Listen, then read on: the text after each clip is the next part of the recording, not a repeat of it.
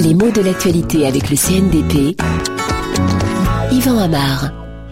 Les Iraniens s'implanteraient-ils sur une position stratégique à Assad, port de la mer Rouge en Érythrée?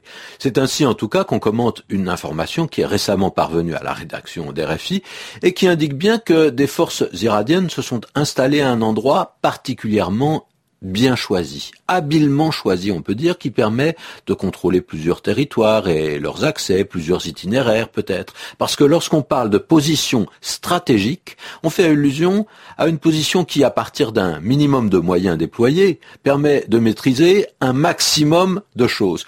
Comme si on se plaçait vraiment au cœur d'un réseau. Et de façon un petit peu semblable, on parle parfois de position clé. Ça aussi, c'est une expression que j'ai entendue récemment. L'image, elle est claire, hein on peut ouvrir ou fermer avec une clé. Et puis de toute façon, c'est un mot qui donne très souvent l'impression que celui qui le possède, le mot, ou qui la possède, la chose, la clé, eh bien, il a le pouvoir. Avec bien souvent cette idée qu'on maîtrise le passage d'un lieu dans un autre, la relation d'un univers avec un autre. Le personnage clé d'une affaire, c'est celui qui permet d'en percer le mystère, celui qui a accès à des gens qui s'ignorent les uns les autres.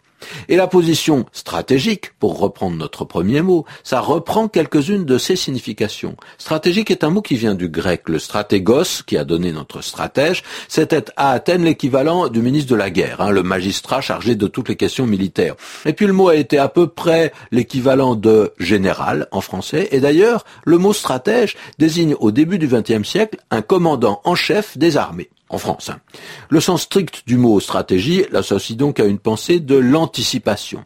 Un stratège, c'est un joueur d'échecs. C'est celui qui planifie, qui envisage à l'avance ce qu'il va faire, qui prévoit les réactions de l'adversaire, qui imagine l'avenir pour essayer de le modeler, de le créer, de le rendre conforme à, à, son dessin, à son intention. Et souvent, on entend parler de stratégie à long terme.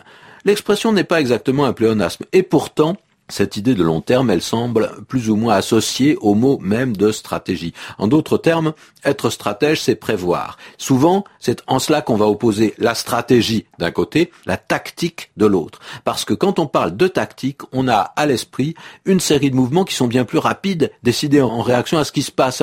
Au lieu de prévoir, on réagit de la façon la plus opportune possible, mais on réagit au coup par coup, sans avoir toujours l'idée du déroulé général des choses. Et cette idée de rapidité, elle est largement accréditée par la physionomie sonore du mot, comme s'il s'agissait de la réponse du berger à la bergère. Hein. S'il fait tac, je fais tic, et ça nous donne la tactique.